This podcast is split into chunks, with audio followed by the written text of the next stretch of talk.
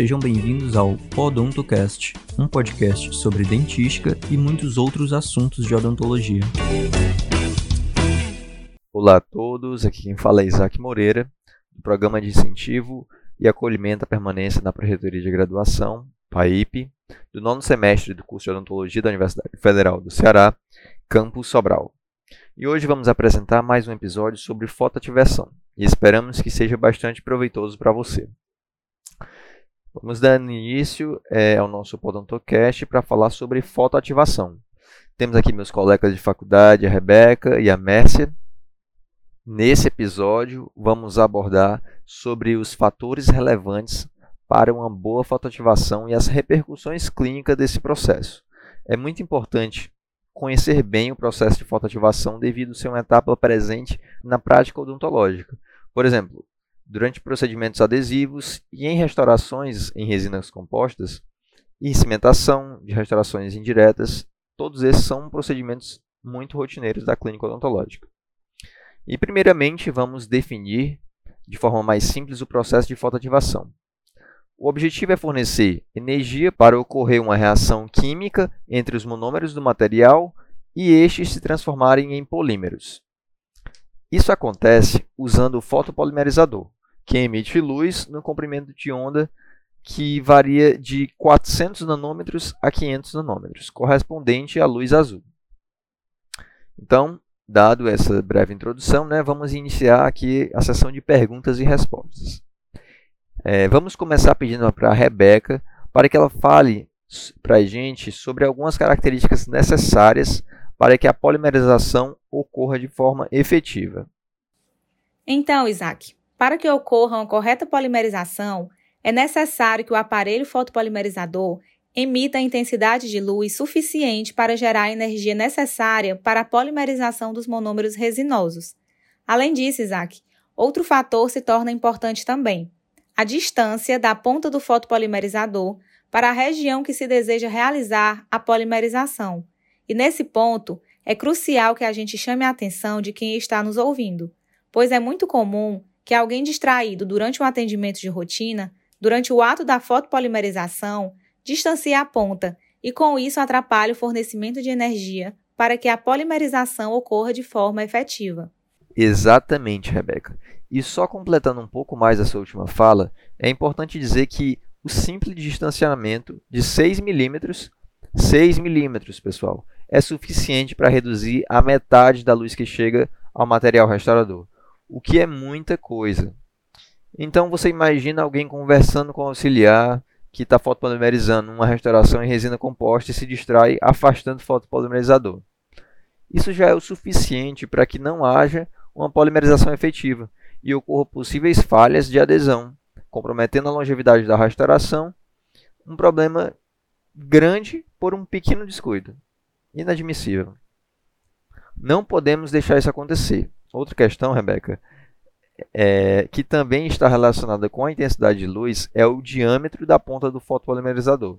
Idealmente, seria muito bom que a gente escolhesse foto, fotopolimerizadores que tenham ponta que cobrisse, por exemplo, o oclusal de um molar completamente para que em casos de restaurações do tipo MOD, que envolvam mesial, oclusal e distal, seja possível o fornecimento de energia de uma forma uniforme a toda a restauração.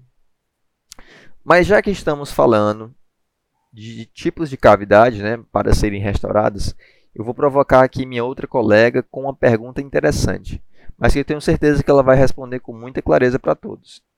Messia, fotopolimerizar preparos cavitários com diferentes profundidades. Muda nossa, nossa abordagem de fotopolimerização ou é tudo a mesma coisa? Ah, Isaac, essa é fácil.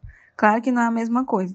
Vamos lá, pessoal. Vamos entender sobre essa questão. É bem importante. Primeiramente, o mais importante é a gente pensar na intensidade de luz emitida pelo fotopolimerizador e a distância dessa luz ao material que precisa ser fotoativado.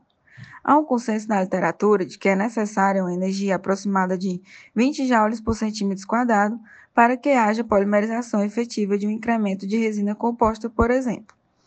Dessa forma, como esse valor de energia é obtido por uma relação direta entre a intensidade de luz emitida e o tempo de exposição, Podemos concluir que se a ponta do fotopolimerizador estiver longe do material a ser polimerizado, será necessário aumentar o tempo de exposição para chegar à energia necessária. Muito bem, Messi, é isso aí. Agora, pessoal, vocês perceberam que tudo que a gente falou até aqui foi só relacionado à intensidade da luz para ocorrer a polimerização dos monômeros? Mas já que você falou em aumentar o tempo em relação aos diferentes tipos de cavidade, eu vou acrescentar a isso algo interessante também. Vocês sabiam que é necessário um maior tempo de fotoativação quando se utiliza uma restauração com resina composta em um croma mais alto? Por exemplo, o tempo de fotoativação para uma resina A3 é maior do que de uma resina A1.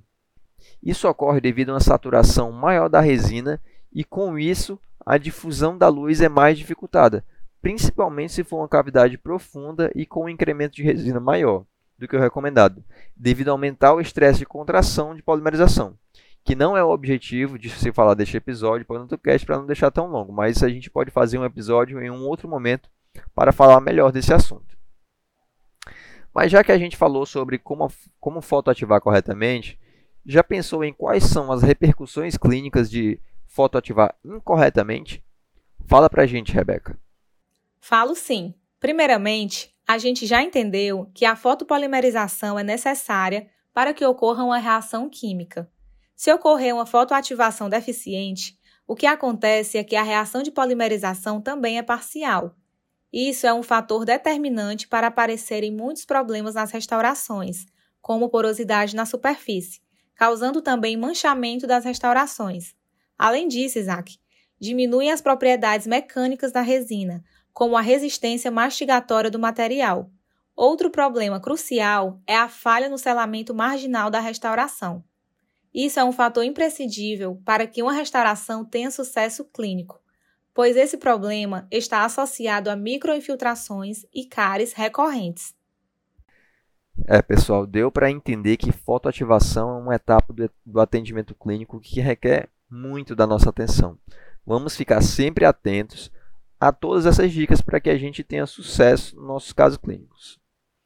Mas finalizando o nosso episódio de hoje, acredito que foi uma discussão proveitosa para todos.